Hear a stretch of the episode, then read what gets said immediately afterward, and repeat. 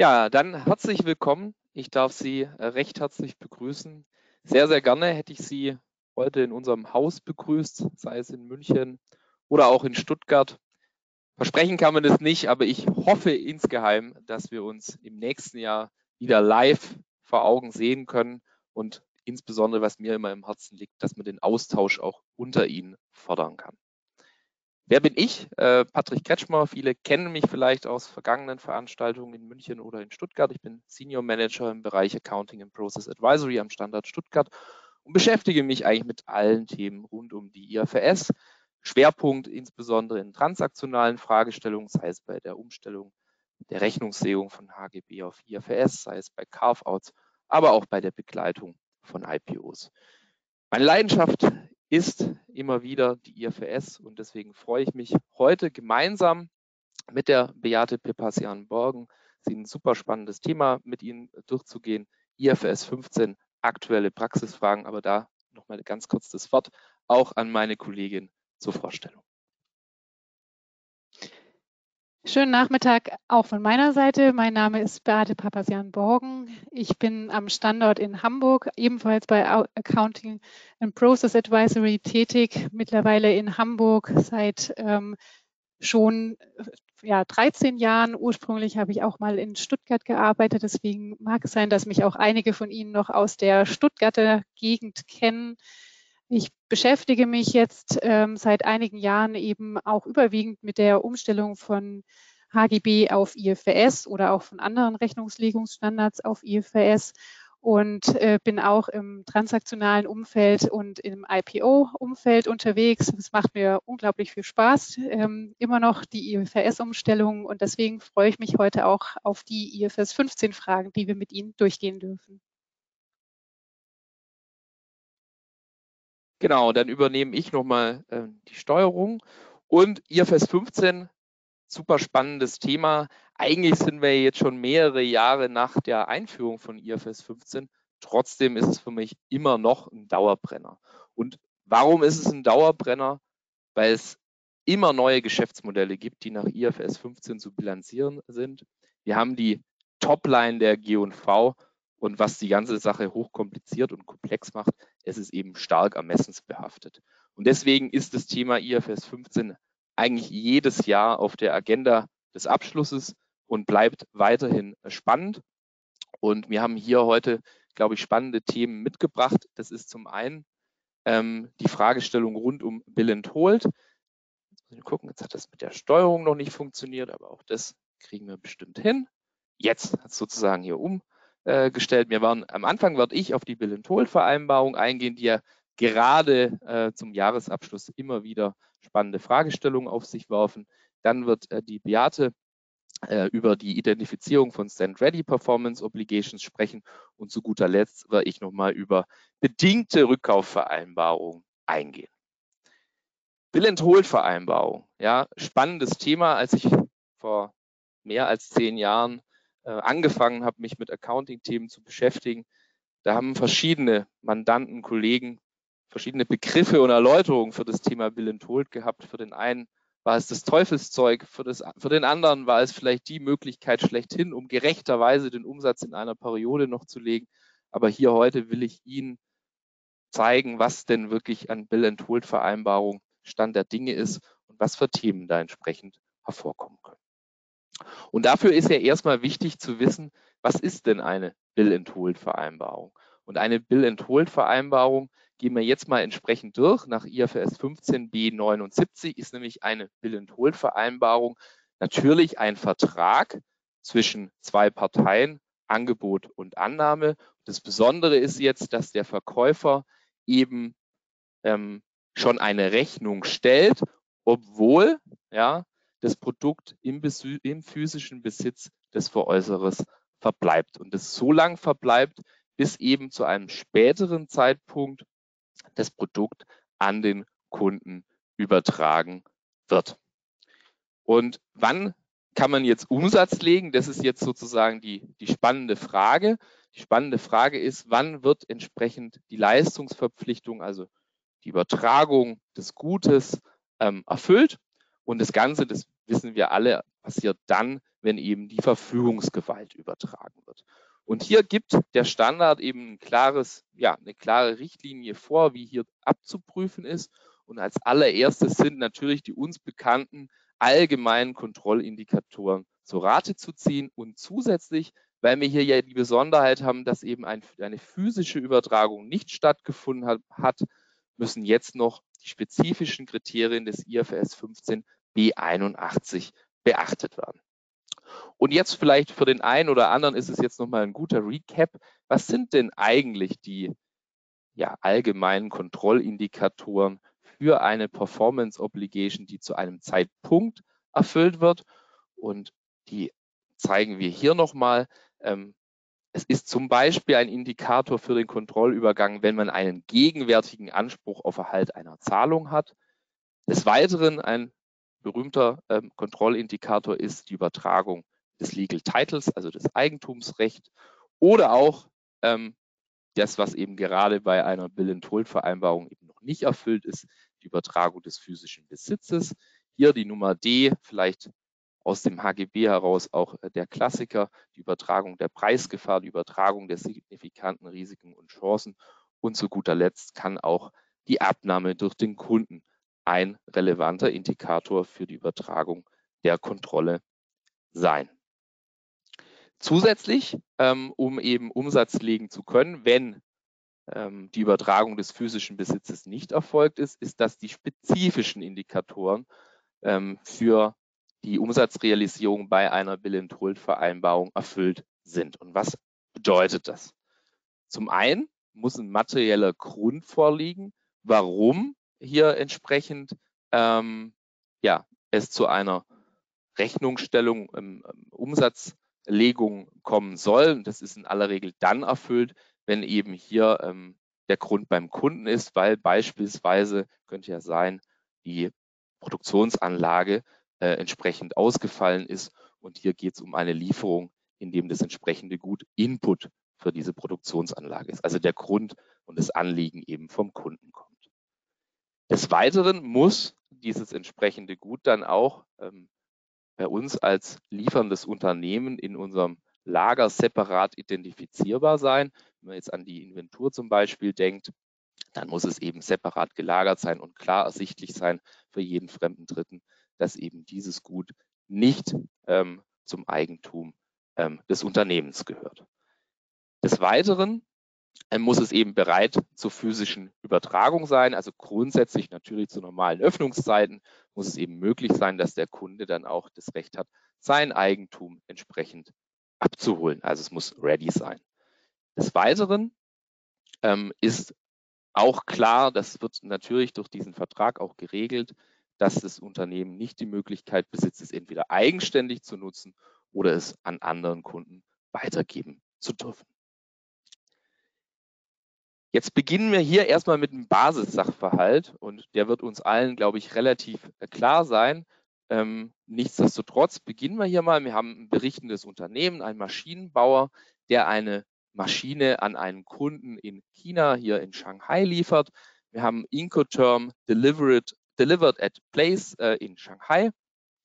Und zum Stichtag, eben hier jetzt zum Jahresabschlussstichtag, beispielsweise 31.12.2022, befindet sich die Maschine eben noch in der Lagerhalle ähm, des berichtenden Unternehmens.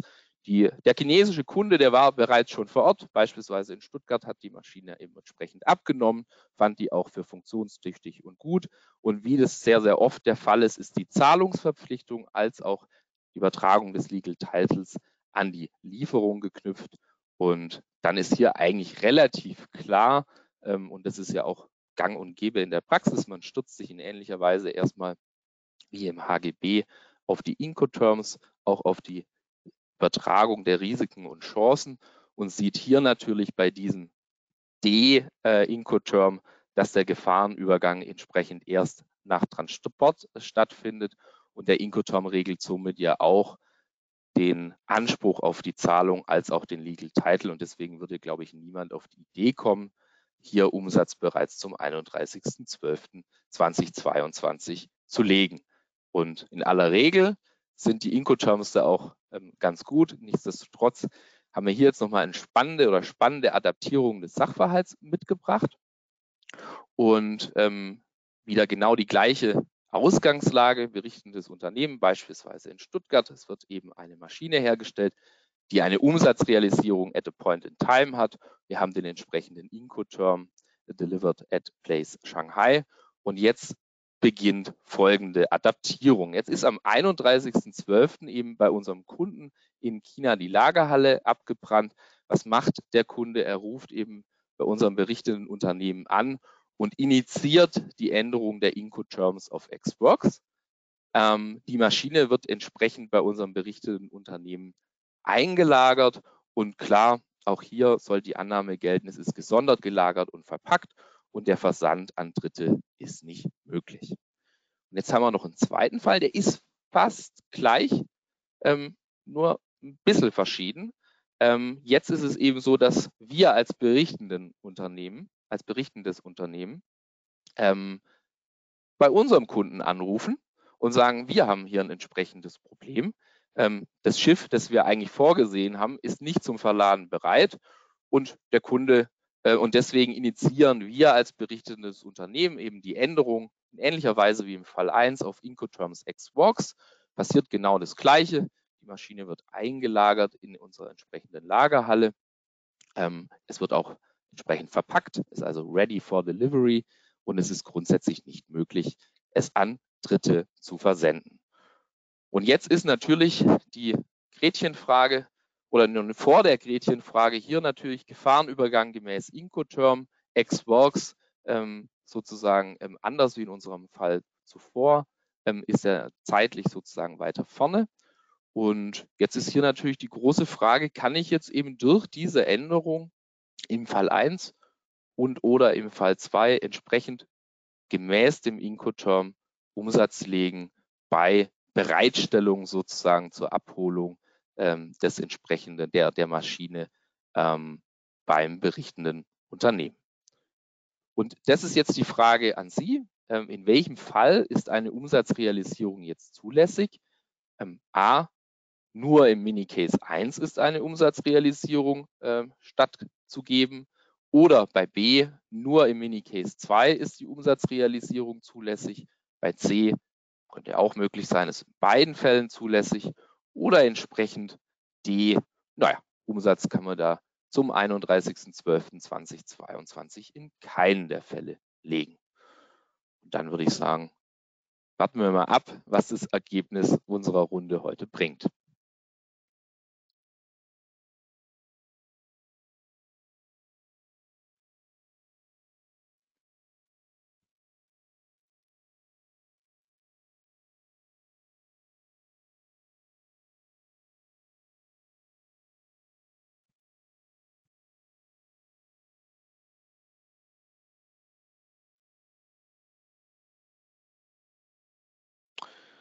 Und wir sehen, ähm, das Plenum ist hier ähm, bei der Sache und hat sich mehrheitsgemäß für den Minicase mit 46 Prozent für den Minicase 1 ähm, entschieden. Und jetzt schauen wir mal, ob hier die Mehrheit mit 46 Prozent recht hat und hier eben zu einer zulässigen Lösung gekommen ist. Dann versuchen wir das mal gemeinsam aufzulösen. Jetzt brauche ich noch die Steuerung. Ja, und wie schon gesagt, die 46 Prozent haben hier eben die richtige Lösung äh, getroffen. Nur im Minicase 1 ist eine Umsatzrealisierung zum 31.12.2022 möglich. Und jetzt stellen wir uns ja die Frage, warum ist es denn so? Denn, sage ich mal, rein von den Facts erstmal gesprochen, waren die ja schon sehr, sehr ähnlich, ähnlich, die beiden Fälle. Und jetzt schauen wir uns einfach an, was der Standard uns hier entsprechend vorgibt für die Lösungsentwicklung. Und wir müssen uns ja das allererst, allererst eben mit den allgemeinen Kriterien auseinandersetzen. Und hier haben wir ja schon mit dem Sachverhalt ähm, die, ja, die entsprechende Lösung, dass sowohl der Anspruch auf Zahlung, das Eigentumsrecht als auch die signifikanten Chancen und Risiken entsprechend an den Incoterm geknüpft sind. Also sprich, diese sind erfüllt. Ähm, die kundenseitige, kundenseitige Abnahme des Vermögenswerts, hier der Fall E, ist auch erfolgt. Und natürlich für die Bill-and-Hold-Vereinbarung ähm, das ist ja per Definition so, hatte eben die Übertragung des physischen Besitzes noch nicht stattgefunden. Also hier wären wir sehr gut erstmal unterwegs. Und dann gehen wir weiter auf die spezifischen Indikatoren. Und dann fange ich eben von, von unten an. Also D, keine Nutzung durch das Unternehmen oder Weiterleitung an den Kunden. Das war per Sachverhalt entsprechend gegeben. Das ist auch vertraglich in dieser Bill-and-Hold-Vereinbarung so ähm, vereinbart. Äh, vereinbart. Ähm, wir haben die Bereitschaft, eben das Produkt auf den Kunden zu übertragen. Es war stand ready, es war schon verpackt.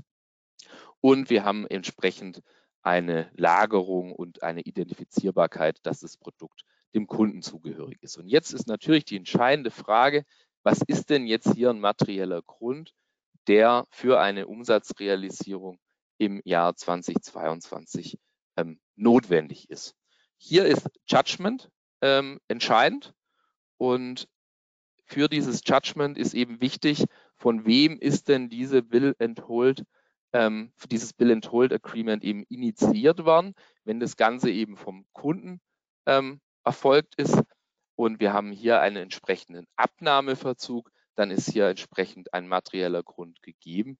Wenn es aber die Initiierung und der, äh, vom, äh, von unserem berichtenden Unternehmen erfolgt und hier mir und hier ein Lieferverzug ähm, vorliegt, dann ist hier eben ein entsprechender materieller Grund nicht vorhanden und Umsatzrealisierung wäre in diesem Fall nicht möglich.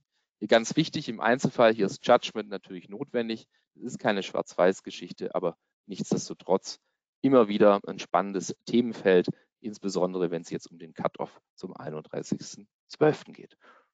Und dann würde ich einfach sagen, wenn es da Fragen gibt, auch gern am Ende stehen wir nochmal ähm, zur Verfügung. Und ähm, ja, freue mich da auch auf Fragen. Ansonsten würde ich jetzt entsprechend auf das nächste Thema ähm, überleiten und auf dich, Beate. Sehr gerne. Und wir kommen jetzt zu dem Thema Identifizierung von Stand-Ready Performance Obligations. Es ist kein neues Thema, aber ganz spannend, weil gerade eben hat der Patrick in seinem Vortrag schon das Wort Stand-Ready äh, verwendet und das zeigt, wir verwenden dieses Wort Stand Ready sehr häufig. Und die Frage ist, wenn wir das in Gedanken haben, ist es dann eine Stand Ready Performance Obligation nach IFRS 15? Diese Frage, die eben immer wieder auftaucht, äh, kommt einfach daher, dass dieser Begriff unbestimmt ist. Was genau soll Stand Ready eigentlich bedeuten? Rein von, vom Wort her bedeutet es eben sich bereithalten. Nur für was? Und da kommen einem eben ganz unterschiedliche Möglichkeiten in Gedanken. Ähm, zum Beispiel könnte man eben darüber nachdenken, Stand Ready als sonstige Vertragserfüllungsaufgabe. Das kann man sich sehr gut vorstellen, zum Beispiel bei einer Werkstatt, die, die für Reparaturen eben ähm, vorgehalten wird oder ähm, Stand Ready im Rahmen einer Performance Obligation, zum Beispiel eben, wenn es um Rückgaberechte geht. Dann eine andere Möglichkeit wäre eben auch, äh, sich bereit zu halten im Rahmen von Garantien. Also außerhalb des IFRS 15 eben im Rahmen des IAS 37. Das wäre eben auch so eine Möglichkeit, die man im Gedanken haben könnte. Und äh, dann wäre eben auch noch eine Möglichkeit Stand Ready für künftige Kaufentscheidungen. Also das, was wir eben im Rahmen von Framework Agreements kennen. Aber was genau meint jetzt eigentlich der IFS 1526e, der eben konkret von diesen Stand Ready Performance Obligations spricht? Und wenn wir jetzt eben nochmal genau auf die Definition des IFS 1526 schauen, 1526e, dann sehen wir, es wird gesprochen davon, dass eben eine Zusage geben, gegeben wird, laufend für die Bereitstellung von Gütern oder Dienstleistungen bereitzustehen. Oder die zweite Alternative, Güter oder Dienstleistungen für einen Kunden bereitzuhalten, der diese nutzen kann, wie und wann er möchte. Und was jetzt eben zentral ist, was in, in, in der Definition des IFRS 1526e, das sind zwei Elemente, und zwar eben die, die, das eine, die Stand-Ready-Service, also eben gerade bereit zu stehen. Und das andere, und da, da ist es dann halt wichtig, eben, es müssen auch Güter oder Dienstleistungen zugrunde liegen. Das sind die beiden Elemente, die grundsätzlich erstmal erfüllt sein müssen.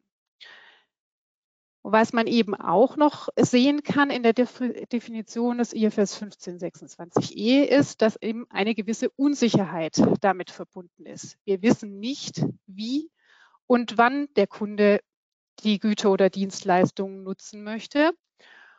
Oder im ersten Fall, ähm, wir wissen nicht, ob er sie überhaupt nutzen möchte. Damit haben wir eben Unsicherheit und das ist genau das, was ähm, ein, ein wichtiger Punkt im Rahmen der Stand-Ready Obligations ist. Jetzt hat die ähm, Joint Transition, and Re, ähm, Transition Group ähm, des ähm, ISB und der FRG ähm, sich mit diesem Thema beschäftigt und hat ein äh, Paper zu diesem Thema geschrieben, das Paper Nummer 16. Ähm, und sich eben genau nochmal mit diesen Ausprägungen von Unsicherheit beschäftigt. Und dabei werden jetzt eben verschiedene ähm, Punkte nochmal genauer unter die Lupe genommen, die ich gerne jetzt eben mit Ihnen hier durchgehen möchte. Es gibt, werden vier Arten von Unsicherheiten hier definiert. Und die erste ähm, die oberste Wolke, die ich jetzt erstmal zuerst ansprechen müsste, da geht es um Verpflichtungen, bei denen die Lieferung von Waren oder Erbringung von Dienstleistungen in der Verfügungsgewalt des Unternehmens liegen und das Unternehmen diese Güter oder Dienstleister aber erstmal noch entwickeln muss oder weiterentwickeln muss. Und da ist jetzt eben die Frage, was hat die, äh, die Transition Group eben genau festgelegt oder gesagt, was genau ist das jetzt eigentlich?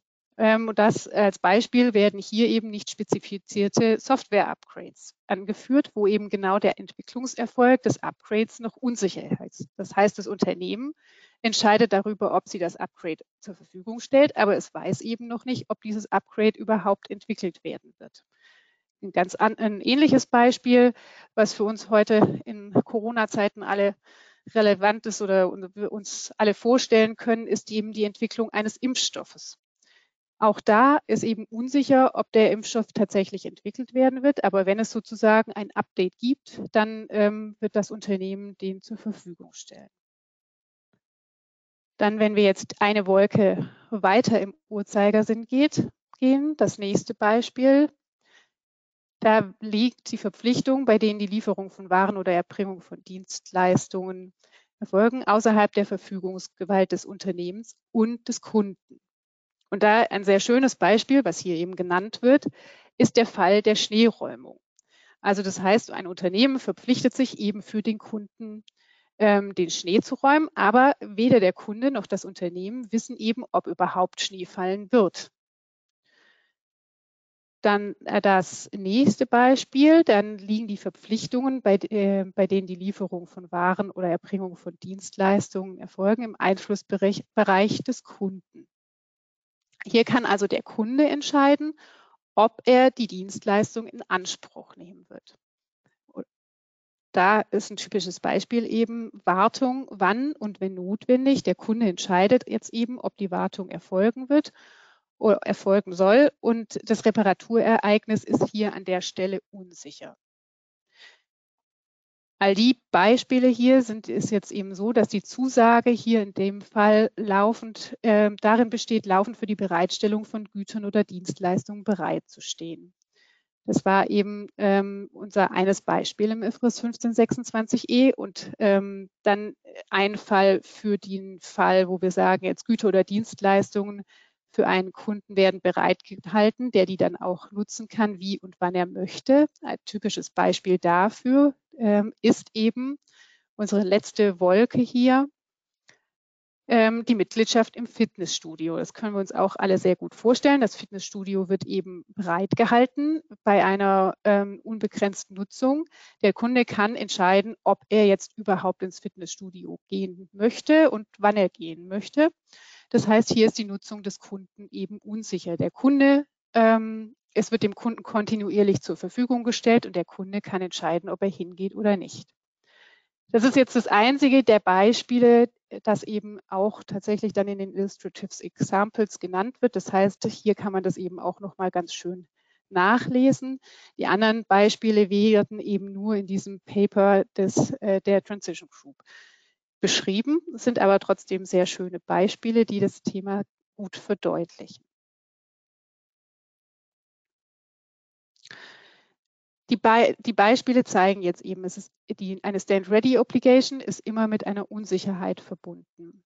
Ähm, in dem Paper wird eben auch nochmal ganz klar gesagt, ähm, an, an entity's obligation to provide an unknown type or quantity of goods or services might be a strong indicator. Das heißt eben genau, also ein, ähm, eine unbekannte Art oder unbekannte Menge und oder unbekannte Menge von Gütern oder Dienstleistungen ist eben ein starker Indikator für eine Stand-Ready Performance Obligation. Das ist eben genau das, ähm, was wir sehen. Die Unsicherheit führt zu Unbestimmtheit von Art und oder Menge der zugrunde liegenden Güter und Dienstleistungen. Und das ist eben essentiell für diese Stand-Ready Performance Obligation. Jetzt ähm, gibt das Paper uns noch mit, zum Beispiel, dass diese, der Indikator ähm, unbestimmte Art eher selten vorkommt. Das ist eben das Beispiel mit, der, ähm, mit dem unspezifizierten Upgrade der Software oder eben der Impfstoffentwicklung, wo ohne dass genau gesagt wird, für was, ähm, für was sozusagen die Fortentwicklung des Impfstoffs erfolgen wird. Also diese Fälle kommen eher selten vor. Was wir häufiger finden, ist eben die ähm, unbestimmte Menge an Gütern oder Dienstleistungen.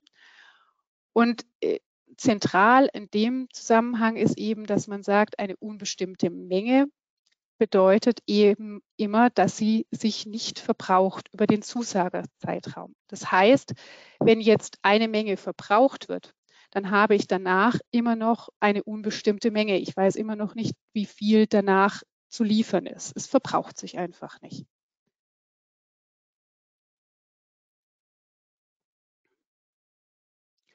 Wir haben hier jetzt noch mal eine Lösungshilfe mitgebracht, die, äh, wie ich immer finde, sehr schön ist, um nochmal Fälle dann auch durchzugehen. Es bringt einem eben nochmal über einen Entscheidungsbaum doch nochmal eine Verdeutlichung dessen, ob wir uns jetzt in der Stand Ready Performance Obligation befinden oder nicht. Dazu ähm, wenn wir eben hier jetzt in dem Baum nach unten kommen, sind wir in der Stand Ready Performance Obligation. Wenn wir jetzt eine Frage so beantworten, dass wir nach rechts kommen, dann sind wir im Rahmen der normalen, in Anführungsstrichen normalen Leistungsverpflichtungen und müssen eben bewerten, ob eine solche vorliegt. Erste Frage ist immer, besteht ein Versprechen, eine Zusage, die zugrunde liegenden Waren oder Dienstleistungen zu liefern? Die Frage muss eben ganz klar, damit wir überhaupt weiterkommen, mit Ja beantwortet werden. Und dann kommen wir zu den spezifischen Fragen für die Stand Ready Performance Obligations. Ist das Versprechen spezifisch in Art und Menge? Nach dem, was wir jetzt bislang gelernt haben, wenn ich die Frage mit Ja beantworte, bin ich sozusagen raus aus der Stand, äh, Performance Obligation. Wenn ich aber diese Frage mit Nein beantworte, habe ich zwei Möglichkeiten, zwei weitere Fragen, die es zu fragen gilt. Die erste ist, ähm, ist die Art der zugrunde liegenden Waren oder Dienstleistungen unbekannt? Wenn ich hier mit Ja antworte, bin ich gleich bei der Stand Ready Performance Obligation. Das war eben unser Fall der unspezifizierten ähm, Software-Upgrades. Die zweite Frage lautet dann, oder die, die, alternative Frage, ist die Menge der zugrunde liegenden Waren oder Dienstleistungen unbekannt? Bei einer unbegrenzten Menge also es werden überhaupt keine, keine Grenzen oder irgendwas festgelegt in dem zugrunde liegenden Vertrag. Weiß ich, ja, ich bin auch hier in der Stand Ready Performance Obligation.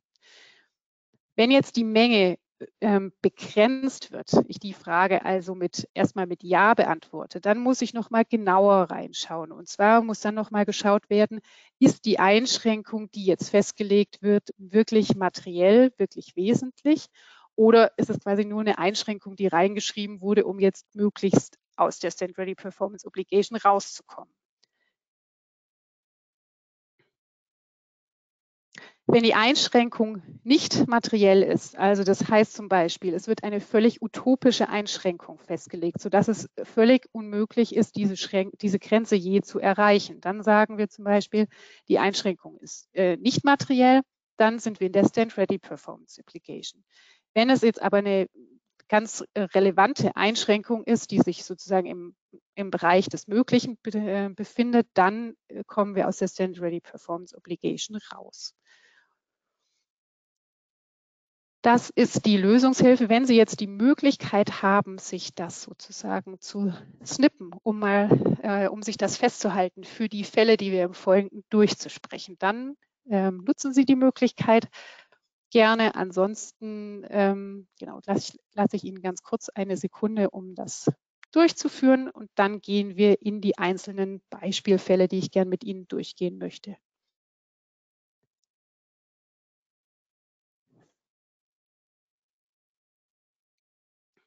Wir haben jetzt äh, drei Fälle mitgebracht, die ich Ihnen gleich vorstelle. Die werden nicht im Rahmen einer Umfrage gleich an Sie gestellt, sondern ich würde Sie einfach bitten, die Fragen sozusagen für sich selbst zu beantworten. Wundern Sie sich nicht, es findet keine Umfrage statt. Die Frage ist jetzt eben aber an Sie, für persönlich, für sich selbst, werden in den jeweiligen Fällen äh, Stand-Ready Performance Obligations vereinbart. Wir haben als Ausgangspunkt für alle drei Fälle eine Event AG, die ähm, Profis für Technik, Equipment und Security im Rahmen von Großveranstaltungen ist. Die, der erste Fall ruft jetzt hier beim Sales Manager im Kundencenter ein Kunde an und fragt an. Ich benötige während der WM-Saison bis zu 100 XXL-Leinwände. Sehr aktueller Fall.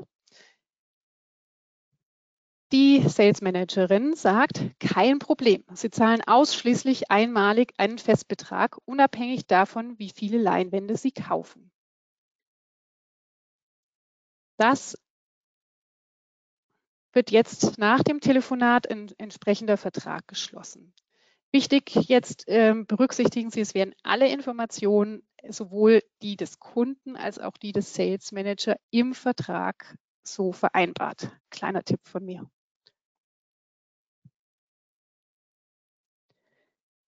Ich lasse Ihnen kurz einen Moment Zeit, dass Sie kurz nachdenken können, ob das jetzt möglicherweise ein Fall einer Stand-Ready Performance Obligation ist.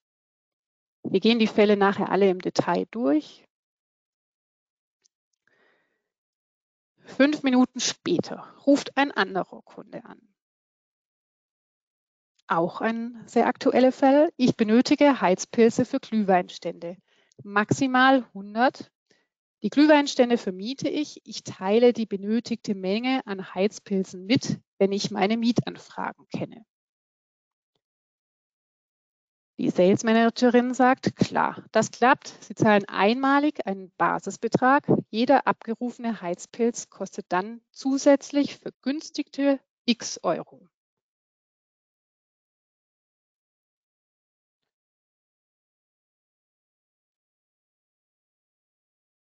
Lasse Ihnen wieder einen kleinen Moment Zeit. Auch hier wird wieder entsprechender Vertrag geschlossen. Wieder, es werden alle Informationen verwendet. Dann kommt nachmittags wieder ein Anruf, der letzte Fall jetzt, den wir diskutieren. Hier sagt der Kunde, meine Bars sind während der gesamten WM-Saison täglich offen und als Public Viewing Locations sehr beliebt. Ich bin unsicher, ob in Spitzenzeiten meine eigenen Sicherheitskräfte für die notwendigen Einlasskontrollen ausreichen. Können Sie mir täglich bis zu zehn Sicherheitskräfte für einen zusätzlichen Einsatz auf Abruf bereithalten? Die Sales Managerin sagt auch hier, für sowas sind wir Experte. Sie zahlen nur einmalig einen Gesamtbetrag. Auch hier wird wieder ein entsprechender Vertrag geschlossen. Und die Frage ist jetzt, äh, in welchem der Fälle oder in allen Fällen oder in keinem der Fälle liegt eine Stand-Ready Performance Obligation durch, äh, vor, Entschuldigung. Wir gehen jetzt die, ich hoffe, Sie haben eine Antwort, jeder für sich sozusagen. Wir gehen jetzt die einzelnen Fälle nochmal durch. Ähm, auch alle Informationen stehen hier nochmal mit drauf. Der erste Fall war, ähm, ich, der Kunde sagte, ich benötige während der WM-Saison bis zu 100 XXL-Leinwände. Die Managerin sagte, sie, sie zahlen ausschließlich einmalig einen Festbetrag, unabhängig davon, wie viele Leinwände sie kaufen. Und wenn wir jetzt die Fragen in unserem, ähm, in unserem Sheet durchgehen, angefangen von der ersten Frage, liegt eine Zusage oder ein Versprechen für die zugrunde liegenden Waren oder Dienstleistungen vor? Das heißt, ähm, gibt es hier durchsetzbare Rechte und Pflichten? Das ist der Fall, auf jeden Fall. Ähm, die Event AG hat sich verpflichtet, bis zu 100 Leinwände zu liefern. Der Kunde hat sich verpflichtet, einen von der tatsächlich gelieferten Menge unabhängigen einmaligen Gesamtbetrag zu zahlen. Also sie wurden sich einig, es sind durchsetzbare Rechte und Pflichten vorhanden. Dann die nächste Frage, ist die Art der zugrunde liegenden Waren oder Dienstleistungen unbekannt? Das ist nicht wirklich mit Ja zu beantworten, das ist ganz klar. Wir haben hier XXL-Leinwände. Ganz klar, was, auf was es sich bezieht. Die nächste Frage ist die, ist die Menge der zugrunde liegenden Waren oder Dienstleistungen unbekannt? Und darüber könnte man jetzt natürlich sich etwas uneinig sein, aber es ist klar, es sind maximal 100 Leinwände. Also es besteht zwar eine Unsicherheit, man weiß nicht, ob es jetzt 0 oder ob es 100 sind oder irgendwo dazwischen drin. Aber es ist eben beschränkt auf 100 Leinwände. 100 Leinwände sind jetzt keine exorbitante Größe, sondern durchaus realistisch. Und ähm, wichtig eben auch, die Menge der Leinwände verbraucht sich mit jedem Abruf. Also wenn eine Leinwand abgerufen wird, dann habe ich danach eben nur noch entsprechend weniger zu liefern. Das heißt, wir sind hier nicht in der Stand-Ready Performance Obligation weil eben die Menge begrenzt ist.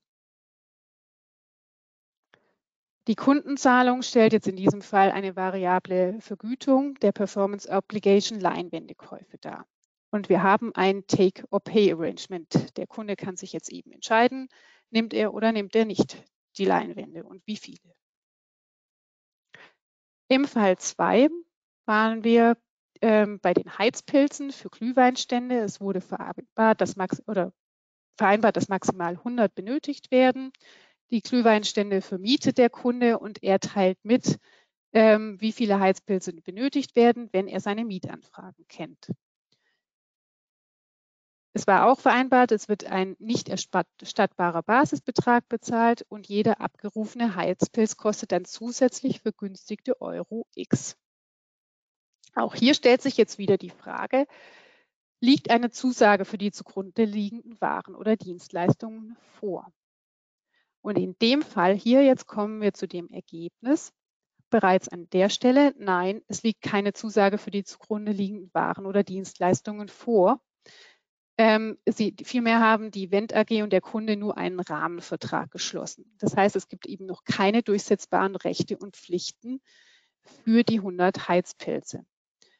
Anders ähm, ist es jetzt eben hier noch keine konkrete Kaufentscheidung durch den Kunden getroffen worden. Und erst wenn der Kunde sozusagen sagt, ja, ich möchte jetzt einen Heizpilz, erst in dem Moment kommt ein Vertrag zustande. Also das heißt, erst beim jeweiligen Anruf, Abruf ähm, des Heizpilzes kommt ein Vertrag, Vertrag zwischen der Event AG und dem Kunden zustande. Das heißt, wir befinden uns hier in einem Rahmenvertrag. Es liegt keine Stand Ready Performance Obligation vor, sondern eben ein Framework Agreement, ein Rahmenvertrag. Und besonders ist jetzt in dem Fall hier eben, dass ein Basisbetrag gezahlt wird und dieser Basisbetrag ein Material Right darstellen könnte. Eben ein, in, im Hinblick darauf, dass der Kunde dann die Heizpilze zu einem vergünstigten Preis erwerben kann. Das heißt, auch hier haben wir keine Stand-Ready Performance Obligation. Fall Nummer drei noch einmal kurz wiederholt. Ähm, der Kunde ist sich unsicher, ob in Spitzenzeiten die eigenen Sicherheitskräfte für die notwendigen Einlasskontrollen ausreichen. Können Sie mir täglich bis zu zehn Sicherheitskräfte für einen zusätzlichen Einsatz auf Abruf bereithalten? Sie zahlen nur einmalig einen Gesamtbetrag. Sagt die Event AG. So, das ist jetzt der Fall, ähm, den wir nochmal im Einzelnen durchgehen. Die Frage, liegt eine Zusage für die zugrunde liegenden Waren oder Dienstleistungen vor? Das ist auf jeden Fall mit Ja zu beantworten. Die Event AG steht bereit und muss bereitstehen, um Personal für die Einlasskontrollen zu entsenden. Und anders als in Fall 2 muss der Kunde diese eben abrufen, wenn zu viele gleichzeitig kommen, äh, weil es eben behördliche Auflagen der Feuerwehr gibt, die Menschenabsammlungen aufzulösen. Also sie haben sich beide verpflichtet. Es gibt durchsetzbare Rechte und Pflichten. Hier auch wieder die Frage, ist die Art der zugrunde liegenden Waren oder Dienstleistungen unbekannt? Nein, das ist auch hier vollkommen klar. Es geht eben um die Personalgestellung. Ist die Menge der zugrunde liegenden Waren oder Dienstleistungen unbekannt? Es besteht ganz klar Unsicherheit ähm, und sie ist unbekannt. Es ist nicht klar, wie viel Personal gestellt werden muss, weil noch überhaupt nicht klar ist, wie viele Gäste kommen werden.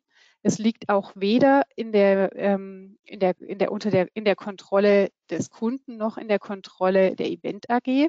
Es ist eher wie bei dem Schneeräumfall. Ähm, man, also es ist zwar nicht Schnee, aber man weiß eben nicht, wie viele Kunden kommen werden und es ist unklar, wie oft ähm, jetzt eben die äh, Personal, zusätzliches Personal gestellt werden muss. Und wichtig ist auch, es äh, mit jedem Mal, wo sozusagen Personal abgerufen wird, ist weiterhin unklar, wie viel in der Zukunft noch gestellt werden muss. Das heißt, die Menge verbraucht sich nicht. Entsprechend wird hier jetzt eine Stand-Ready Performance Obligation bilanziert werden müssen. Und, ähm, und das ist dann eben auch noch ganz ähm, ja, äh, wichtig für das Thema Stand Ready Performance Obligations. Dann wird eben der Einmalbetrag, der hier gezahlt werden muss, linear über die WM-Saison im Umsatz erfasst. Das ist eben auch dann ganz typisch und weicht eben von einer alternativen Darstellung dann ab. So, jetzt möchte ich das gerne nochmal abschließend hier in dem Schaubild, das wir vorhin durchgegangen sind, nochmal unsere äh, Fälle einsortieren, um das eben nochmal deutlich zu machen.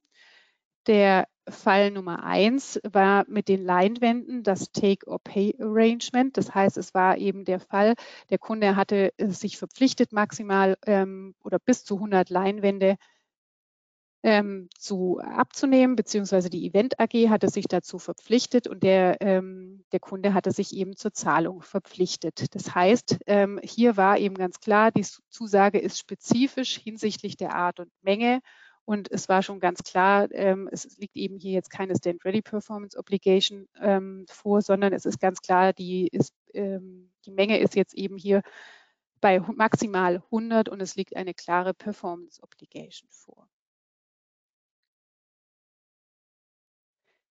Der Fall Nummer zwei kann jetzt hier an zwei Stellen einsortiert werden. Und zum, zwei, äh, zum einen, was jetzt das grundsätzliche Framework Agreement angeht, wir haben eben äh, die erste Frage, liegt eine Zusage für die zugrunde liegenden Waren oder Dienstleistungen vor? Die ist mit Nein beantwortet worden weil eben noch keine durchsetzbaren Rechte und Pflichten äh, bestehen. Das heißt, wir haben hier nur ein Framework Agreement. Also der Vertrag kommt eben erst dann bei Abruf des einzelnen Heizpilzes zustande. Ähm, und wir haben aber zum anderen das Material Right. Ähm, das heißt, dass eben die Heizpilze dann vergünstigt erworben werden können. Das heißt, die befinden sich dann eben im Rahmen der normalen Performance Obligation. Und den Fall 3 dann noch einmal einsortiert. Da sind wir eben, wenn wir jetzt von oben nochmal durchgehen, wir haben eine Zusage für die zugrunde liegenden Waren oder Dienstleistungen, ja. Dann ist die Zusage spezifisch hinsichtlich der Art und Menge. Das war eben nicht der Fall, weil wir nicht wissen, wie viel Personal gestellt werden muss. Und die Menge der zugrunde liegenden Waren oder Dienstleistungen ist unbekannt, ja, das ist mit Ja zu beantworten und es handelt sich eben um eine unbegrenzte Menge. Das heißt, hier sind wir eben bei den bei der Personalgestellung der Sicherheitsleute ganz klar in der Stand-Ready Performance Obligations. Was das Schaubild hier jetzt abschließend eben auch nochmal zeigt, es ist nicht automatisch ähm, damit, dass wir sagen, ähm, wir haben keine Zusage für die zugrunde liegenden Waren oder Dienstleistungen. Ganz oben die erste Frage, können wir trotzdem ähm, noch bestimmte Fälle haben, die wir jetzt umgangssprachlich als Standing Ready vor ähm, äh, betrachten. die dann eben im Rahmen anderer Standards zu betrachten sein können. Eben zum Beispiel die Produktgarantien im Rahmen des IAS 37 oder Rückgaberechte, ähm, dann auch im Rahmen von IFRS 17, den Versicherungsverträgen, wo Sie ähm, auch noch was drüber hören können. Ähm, das heißt, es ist, kann eben sein, dass wir keine Stand-Ready Performance Obligation im Rahmen des IFRS 15 haben, aber es können alternative Stand-Ready ähm, äh, Themen zu betrachten sein im Rahmen der äh, Bilanzierung. So, dann übergebe ich jetzt gerne wieder an Patrick und Fragen würden wir zum Ende beantworten. Ja, dann kommen wir zu guter Letzt zum spannenden Thema. Als wären Rückkaufvereinbarungen per se nicht schon komplex genug, geht es hier jetzt nochmal um eine, ja, sage ich schon nochmal, um eine Komplexitätserweiterung in Form von bedingten Rückkaufvereinbarungen. Aber jetzt gehen wir das Thema am besten äh, sukzessive Step by Step an und klären erstmal, was sind denn eigentlich Rückkaufvereinbarungen und wo tauchen sie entsprechend auf. Und vielleicht hier auch nochmal vorneweg, ich glaube, das war für ja, vor einigen Jahren bei der IFS 15 Einführung hatten wir auch in diesem Format schon mal das Thema Rückkaufvereinbarung. In dem Fall war das ein sogenanntes Tolling Arrangement, was bedeutet, dass zum Beispiel ähm, spezifische Teile an einen Auftragsfertiger gegeben werden. Der Auftragsfertiger hat dann wiederum nur das Recht, das entsprechend zusammenzubauen und auch wieder zurückzuliefern. Und in diesem Zuge sind wir auch schon mal auf diese Rückkaufvereinbarung ähm, gestoßen mit ähm, der entsprechenden Conclusio, dass das natürlich die Kontrolle in gewisser Weise einschränkt und somit eine Umsatzrealisierung beim Verkauf der entsprechenden Teile nicht sachgerecht war. Wo kann es aber auch vorkommen? Natürlich, das ist eine Rückkaufvereinbarung, kann auch in gewisser Weise eine Konkurrenz zu dem Leasingmodell sein, unterscheidet sich im Grunde ähm, bei einem Forward eigentlich nur um die Zahlungsströme. Man könnte beispielsweise auch ein OEM könnte sich beispielsweise auch mit einem Kunden darauf gehend einigen, dass er eben ein, ähm, eine, ein Produkt oder ein Fahrzeug entsprechend verkauft und dem Kunden die Möglichkeit gibt, ähm, nach einem gewissen Zeitraum das Fahrzeug zu einem gewissen ähm, Preis wieder zurückzuverkaufen. Und in so einem Fall hat entsprechend der Kunde die Möglichkeit, zum Schluss zu entscheiden, ob er das Produkt entsprechend selber vermarktet oder wieder dem entsprechenden Hersteller zu diesem gesicherten Preis zurückgibt. Und hier ist nochmal die Definition, die wir im, im, Standard finden. Eine Rückkaufvereinbarung oder auf Deutsch auch eine, ein Pensionsgeschäft ist erstmal ein Vertrag, bei dem ein Unternehmen einen Vermögenswert verkauft.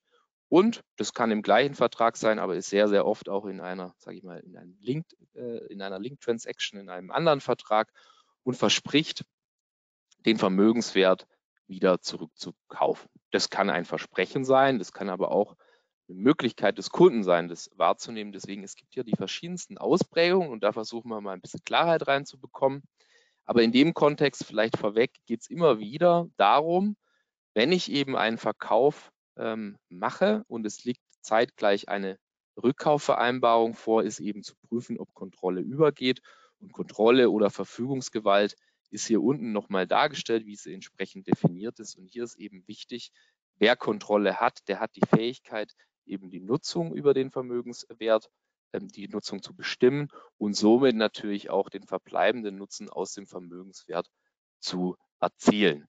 Und wenn man dieses Recht hat, dann kann man natürlich auch andere daran hindern, daran teilzunehmen und entsprechende Nutzen aus dem Vermögenswert zu ziehen. Das heißt natürlich, wenn ich am Ende aller Tage die Verpflichtung habe, ähm, vielleicht beispielsweise nach zwei Jahren den Vermögenswert wieder zurückzuverkaufen und wir haben hier einen relativ langen Zeitraum, in dem der Vermögenswert nutzbar ist, dann habe ich wohl gegebenenfalls nicht die Verfügungsgewalt und kann nicht frei entscheiden, was mit diesem Vermögenswert passiert. Und hier gibt es verschiedene Ausprägungen. Und ähm, hier unterscheidet man eigentlich ähm, drei, unter drei, es gibt drei Ausprägungen. Zum einen den Vorwort. Der Vorwort ist dadurch gekennzeichnet, dass hier eben der Verkäufer die Verpflichtung hat, den Vermögenswert zurückzukaufen. Es ist dann im Grunde eigentlich nichts anderes. Ähm, um das vielleicht vorwegzunehmen, gibt es noch ein paar Besonderheiten, je nachdem, wie das Verhältnis zwischen Rückkaufspreis und ursprünglicher Verkaufspreis ist im Grunde wie ein Leasing. Ähm, hier ist es zu 100 Prozent klar beim Forward, dass das entsprechende Gut wieder zurückkommt. Es kann aber auch sein, dass der Verkäufer das Recht hat, also er muss nicht, aber er kann den Vermögenswert äh, zurückkaufen. Das ist dann eine sogenannte Call-Option. Und hier ähm, ist eben wichtig, dass auch bei einer Call-Option der Kunde nicht die Verfügungsgewalt über den Vermögenswert bekommt. Denn wenn sozusagen das in der Hand des Verkäufers ist, ist es einem Forward nach IFRS 15 gleichzusetzen. Und deswegen liegt bei einem Forward oder bei einer Call-Option keine Übertragung der Verfügungsmacht vor. Dann gibt es noch die Put-Option, wo wir gleich kommen. Das kann natürlich sein, dass dieses dass eben entsprechend der Kunde die Möglichkeit hat zu entscheiden, ob er beispielsweise nach zwei Jahren ähm, den Vermögenswert zurückverkauft an den Veräußerer oder nicht. Ähm, das wäre hier nochmal anders gestaltet. Jetzt schauen wir uns aber erstmal an, was passiert nach IFRS 15 mit einem Forward oder Call.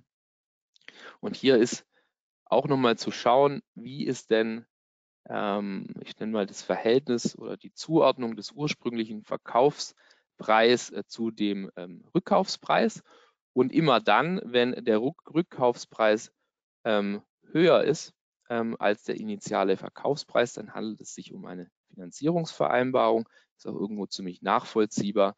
Dann würde ich als Veräußerer entsprechend das Geld bekommen, würde eine Financial Liability äh, bilanzieren und müsste dann entsprechend nach der Effektivzinsmethode ähm, den Unterschied zwischen dem höheren Rückkaufspreis und dem initialen Verkaufspreis entsprechend ähm, im Zinsergebnis erfassen und würde dann entsprechend über die Laufzeit nach der Effektivzinsmethode verteilt. Wenn das vielleicht eher der, der Klassiker, wenn natürlich der Verkaufs, der Rückkaufspreis geringer ist als der initiale Verkaufspreis, dann ist es eigentlich völlig klar, äh, entspricht es im Grunde einer Leasingvereinbarung und dann wird eben die Differenz zwischen dem ursprünglichen Verkaufspreis und dem Rückkaufspreis als Leasingertrag in aller Regel als Operating Lease dementsprechend zu prüfen über die Laufzeit verteilt. Eigentlich das Pendant, ja, wir haben äh, die, den Finance Lease sozusagen im, im, Leasing, der aus einem Leasing eine Art Verkauf macht. Und hier haben wir im Prinzip das, das Pendant dazu. Ein Verkauf wird entsprechend zu einem Leasing gemacht. Eigentlich, es geht in beide Richtungen und eigentlich eine ganz interessante Sache ist sozusagen die Möglichkeit beim Kunden, dann ist das Ganze etwas komplizierter. Das sieht aber nur im ersten Blick kompliziert aus. Im Grunde ist es auch gar nicht so viel anders. Auch hier hat man wieder zu gucken, wie ist das Verhältnis des Rückkaufspreises zum initialen Verkaufspreis. Wenn dieser entsprechend höher ist, dann muss man einen weiteren Schritt prüfen, ob dieser Rückkaufspreis auch höher ist wie der erwartete Marktwert des Vermögenswerts zum Zeitpunkt ähm, des Rückkaufs. Und wenn auch das erfüllt ist, dann ist es eben gleich zu bilanzieren wie vorher bei unserem Forward und Call als Finanzierungsvereinbarung. Aber in aller Regel rutscht man eben hier nach rechts. Und wenn das entsprechend der Fall ist, dann ist hier dieser entscheidende Schritt zu überprüfen. Hat der Kunde ja einen erheblichen wirtschaftlichen Anreiz, seine Option auszuüben, zu ziehen? Und hier ist natürlich relevant, wie ist das Verhältnis zwischen dem Rückkaufspreis in der Zukunft zu dem erwarteten Marktwert. Stellen wir uns mal vor, der Rückkaufspreis ähm, ist da entsprechend vorteilhaft. Dann hat er natürlich auch einen Anreiz als Kunde, das auszuüben und dann wird es auch entsprechend als Lease ähm, abgebildet. Hier ist aber nicht nur dieses Verhältnis anzuschauen, sondern es sind auch andere Gründe ähm, in die Waagschale zu legen. Ist auch völlig klar, je länger sozusagen der Zeitraum oder je später die Option ausübbar ist, desto unwahrscheinlicher ist auch, dass sie ausgeübt wird. Ähm, nichtsdestotrotz kann es aber sehr gut sein, wenn eben dieser wirtschaftliche Anreiz nicht nachgewiesen wird, dass man dann in die, sage ich mal, eher komplexere Sale with a Right of Return Bilanzierung nach IFRS 15 rutscht. Warum komplexer? Weil die schon, ähm, sage ich mal, ähm, sehr, sehr stark ermessensbehaftet und schätzungsbehaftet ist. Warum ist dies der Fall? Ähm, hier ist dann entsprechend Umsatz abzugrenzen in Form einer Refund Liability ähm, für die mit der Berücksichtigung der Wahrscheinlichkeit, dass hier ähm, entsprechend die ähm, Put-Option des Kunden gezogen wird, macht also die entsprechende Umsatzabgrenzung und die Wahrscheinlichkeit wird auch bei der Kostenabgrenzung, weil ich kriege ja auch was entsprechendes zurück, ähm, äh, berücksichtigt und man hat dann ein Right to Recover ein Asset und auch diese zwei Bilanzpositionen werden dann im Zuge der Zeit immer wieder per Schätzungsänderung angepasst. Also diese Bilanzierung ähm, ist höchst kompliziert, ermessensbehaftet und schätzungsbehaftet. Nichtsdestotrotz, wenn eben hier ähm, dieser wirtschaftliche Anreiz nicht nach, nachgewiesen kann, hat der Veräußerer eben hier entsprechend die Sale with a Right of Return Bilanzierung anzuwenden. Das waren jetzt erstmal die Rückkaufvereinbarungen, so wie sie sozusagen im Lehrbuch stehen. Jetzt wollen wir aber sozusagen hier nochmal eine Schwierigkeit hinzufügen, wenn das Ganze eben bedingt stattfindet. Und hier äh, wollen wir aber fokussieren auf die Fälle, äh, in dem entweder ein Forward vorliegt oder ähm, das Recht ähm, des Rückkaufs beim Veräußerer liegt und schauen uns dann an, was hat denn das für Auswirkungen auf die Übertragung ähm, der Verfügungsgewalt, wenn hier eben der Veräußerer das Gut an den Kunden überträgt, aber im zeitgleich ähm, eine Rückkaufvereinbarung, die bedingt ist, vorliegt. Und hier ist eben wichtig, wenn wir uns die Bedingungen anschauen, wer kann diese Bedingungen entsprechend beeinflussen. Und das ist wahrscheinlich nicht überraschend, wenn sozusagen das veräußernde Unternehmen diese Bedingungen beeinflussen kann. Dann machen wir das eigentlich in ähnlicher Weise, wie wir das vorher schon bei dem Call gesehen haben. Ähm, das heißt, wir betrachten es eben so, als würde die Bedingung entsprechend eintreten und somit sind wir eben in, der gleiche, in, der, in dem gleichen Schaubild oder in dem gleichen Strang wie vorher. Also das heißt, wenn die Bedingung des Unternehmens selbst beeinflussen kann, ändert sich an dem vorigen Gesagten nichts. Kann das Ganze der Kunde beeinflussen, die Bedingungen? Dann ist hier eben anzuschauen, wie hoch ist die Wahrscheinlichkeit, dass diese Bedingung eintritt. Und hierfür ist eben more than remote ähm, die Grenze, die hier zu überprüfen ist. Das heißt, ist es mehr als unwahrscheinlich, das ist also so mehr als 10 Prozent, so ganz grob, ob dieses Recht ausgeübt wird.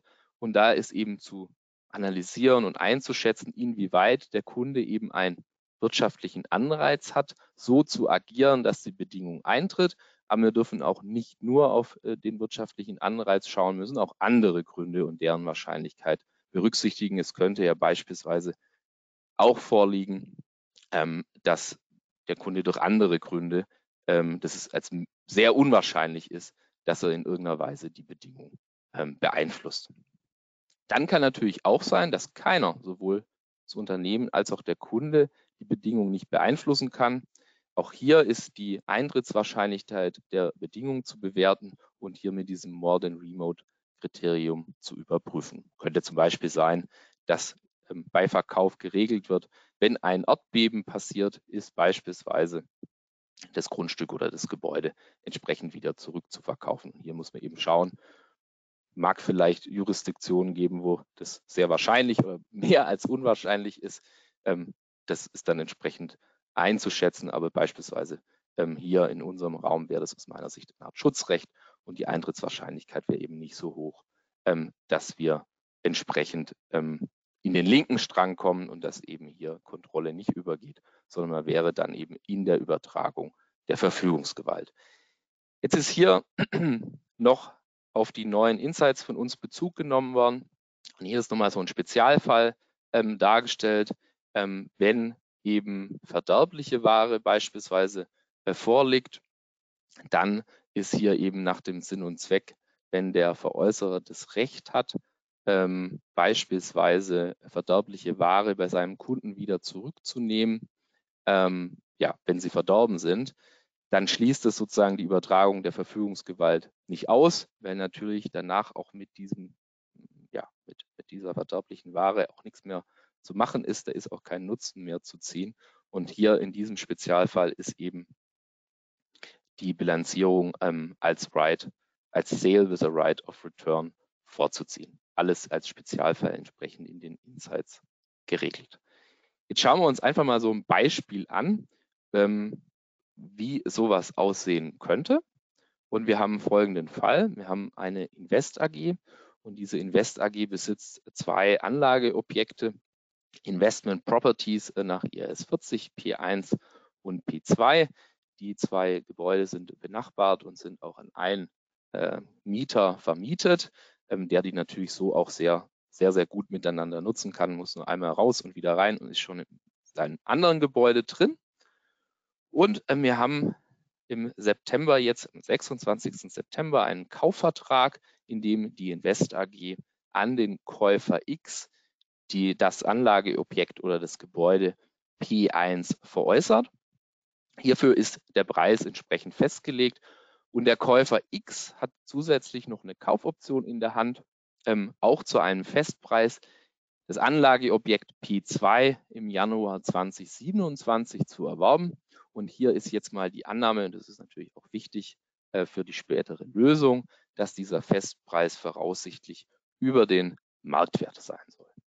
Und jetzt kommt natürlich unsere äh, entsprechende Bedingung. Die Invest AG hat jetzt aber wiederum das Recht, das veräußerte Anlageobjekt P1 wieder zurückzukaufen und das Ganze eben zum beizulegenden Zeitwert nur dann, und das ist die Bedingung eben, wenn Käufer X eben das zweite Gebäude nicht im Januar 2027 kauft.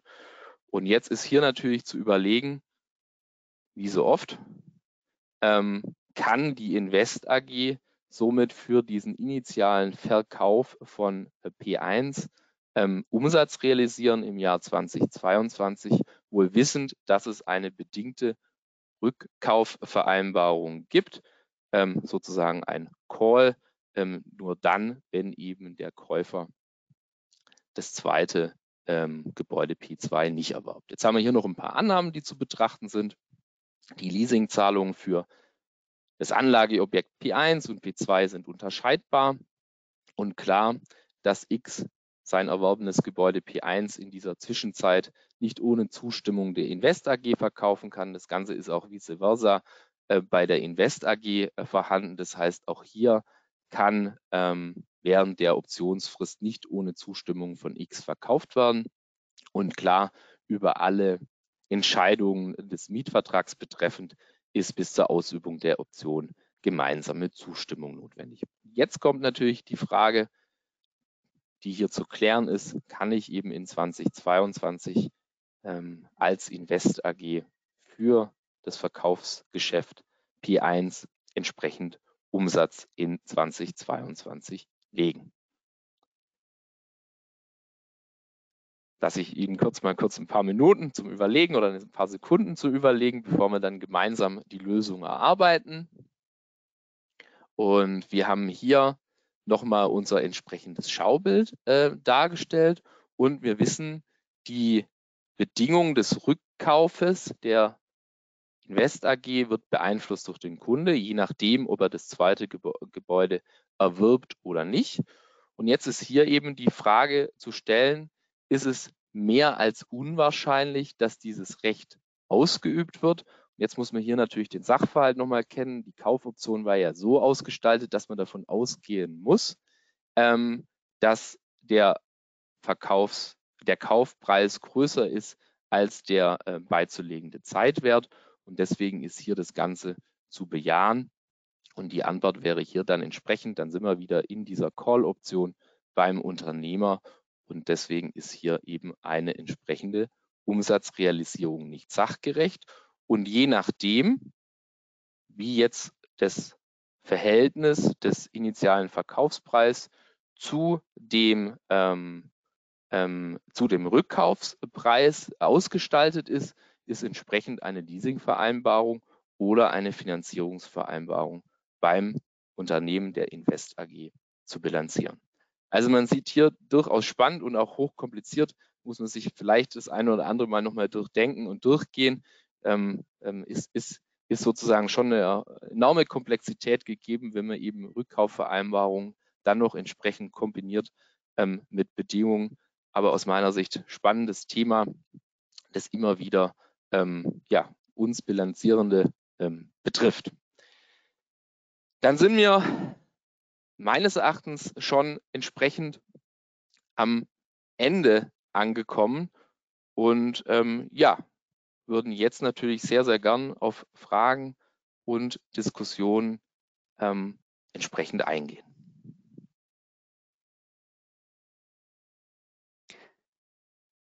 Patrick, ähm, so, es sind schon ein paar Fragen da. Ich würde dir einfach schon mal die erste Frage stellen, während hoffentlich noch ein paar mehr reinkommen. Die erste Frage war zum Bill and Hold Thema. Ähm, darf der Umsatz auch gelegt werden, wenn mit Kunden FCA vereinbart wurde und die Abholung zum 30.11.22? Der Kunde holt aber einfach nicht ab und nennt keine Gründe für die Nichtabholung. Hm.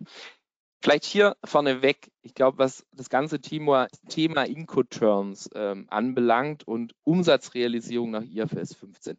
Da verweise ich immer erstmal super, super gern ähm, auf unsere Accounting News. Ähm, kann ich auch nochmal im Nachgang auch nochmal zur Verfügung stellen, äh, in dem diese neue Incoterms 2020 ähm, nochmal analysiert worden sind. Und da muss man insbesondere bei den F-Incoterms auch immer wieder aufpassen, geht denn dann wirklich Kontrolle über, weil es ja Free Carrier und es wird dem Frachtführer übergeben. Wer hat dann überhaupt Kontrolle? Hier ist jetzt ja nochmal explizit ähm, der Fokus gelegt worden auf den Annahmeverzug des Kunden. Und auch hier ist, glaube ich, auch nochmal wichtig, was sind die Beweggründe, was ist der Einzelfall. Man darf nämlich ja nicht vergessen, in dem Fall zuvor, den wir behandelt haben, hat der Kunde ja entsprechend der Bill-and-Hold-Vereinbarung zugestimmt. Ähm, während wir hier ja nochmal wissen müssen, was denn wirklich die Gründe sind. Liegt hier ein Annahmeverzug vor? Ähm, ist hier entsprechend auch, ähm, ist an den Kunden herangetreten worden bezüglich dem Annahmeverzug? Und auch hier wird es an dem einen oder anderen Stelle noch ein paar Sachverhaltsdetails geben müssen, um das zu klären. Aber sehr, sehr gern gehen wir hier auch nochmal auf denjenigen ein und werden im Nachgang sehr, sehr gern auf Sie nochmal zukommen. Genau. Dann würde ich sagen, ähm, Beate, es gab noch eine Frage hier zu dem Thema Stand Ready Obligations und insbesondere zu der Frage der, ähm, der Leinwände versus Sicherheitskräfte. Warum sind bis zu 100 Leinwände spezifisch genug, aber bis zu 10 Sicherheitskräfte nicht? Gerne. Also die Frage kann ich sehr gut nachvollziehen. Ähm, ich finde auch äh, Fall 3 ist bewusst in gewisser Weise auf die Spitze getrieben, ähm, um, um zu verwirren. Was wichtig ist, ist immer die Frage, deswegen hatte ich das am Anfang auch so betont, verbraucht sich die Menge, die für, die, für, den, für den verbleibenden Vertragszeitraum noch zu liefern ist. Und ähm, ganz klar ist zum Beispiel bei den 100 Leinwänden eben das Thema, wenn ich eine Leinwände geliefert, wenn ich eine Leinwand geliefert habe, muss ich eben nur noch 99 liefern. Wenn ich dann noch eine geliefert habe, eben nur noch 98. Also das heißt, die Menge wird immer geringer. Bei dem Thema mit den, äh, mit den äh, Sicherheitskräften für die, ähm, äh, für die WM-Bars, genau. Ähm, geht es aber vielmehr so, dass wenn ich jetzt an, wenn ein Tag vorbei ist und an diesem Tag wurde jetzt äh, nichts in Anspruch genommen, dann ist die Menge für die Zukunft, also für die restliche WM-Saison weiterhin unbekannt. Ähm, Soweit so gut. Wenn jetzt aber an einem Tag eben äh, ein, dann quasi zehn Sicherheitsleute in Anspruch genommen wurden, ist es auch so weit so gut. Der Tag ist vorbei, aber für die restliche Zeit weiß ich immer noch nicht, wie viele ähm, Sicherheitsleute in Anspruch genommen werden und an wie vielen Tagen. Das heißt, es gibt keine Menge, die sich verbraucht an der Stelle. Und äh, für, die Rest, für die Restzeit ist eben immer noch unklar, wie viel in Anspruch genommen werden wird. Und das ist ähm, das, was man sich eben vergegenwärtigen muss immer. Am einfachsten finde ich es, wenn man das Beispiel nochmal in Relation zu dem Schneeräumfall zieht. Ähm, da wird es einfach nochmal schön klar, weil beim Schneeräumen ähm, weiß man auch nicht, wenn jetzt an einem Tag Schnee gefallen ist äh, und, und der Schnee geräumt wurde, wie viele Tage noch mit Schnee kommen. Und eben genauso ist der Sicherheitskräftefall zu beurteilen.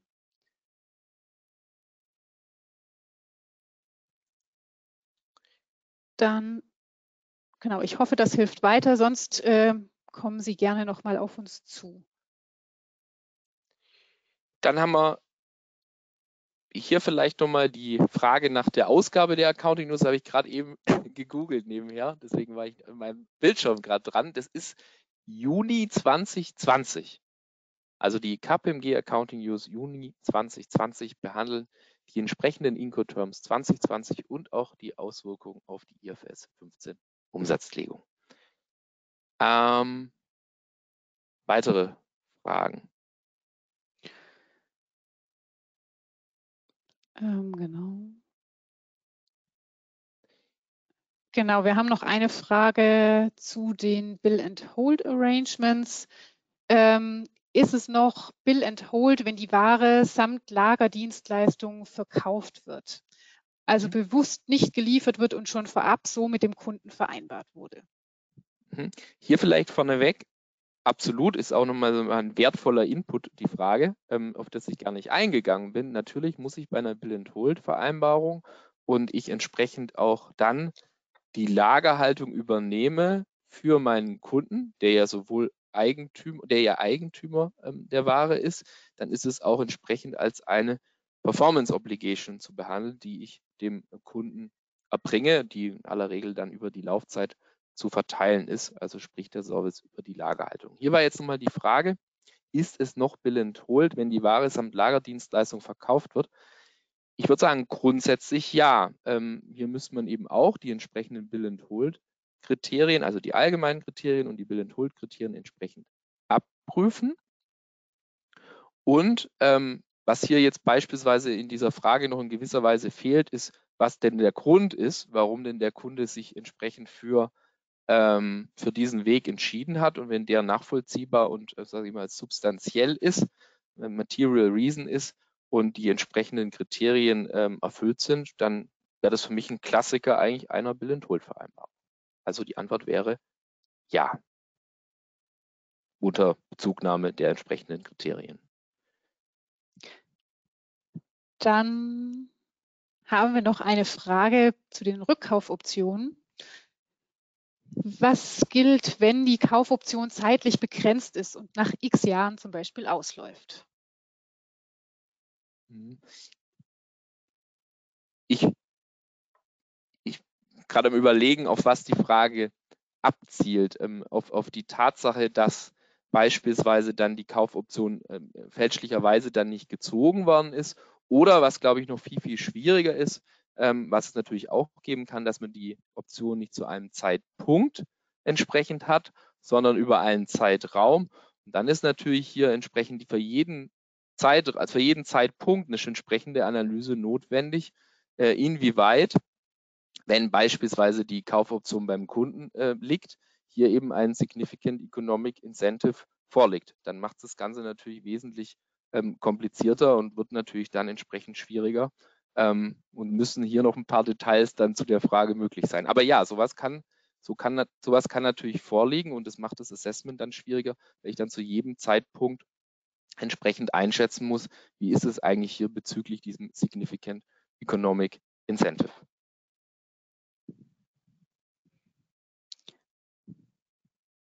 So, ja. dann haben wir leider keine weiteren Fragen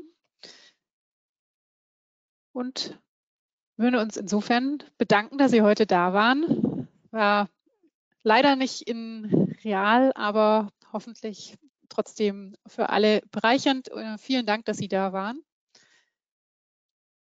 Und dann hoffentlich bis zum nächsten Jahr. Tschüss. Tschüss. Bis zum nächsten Mal.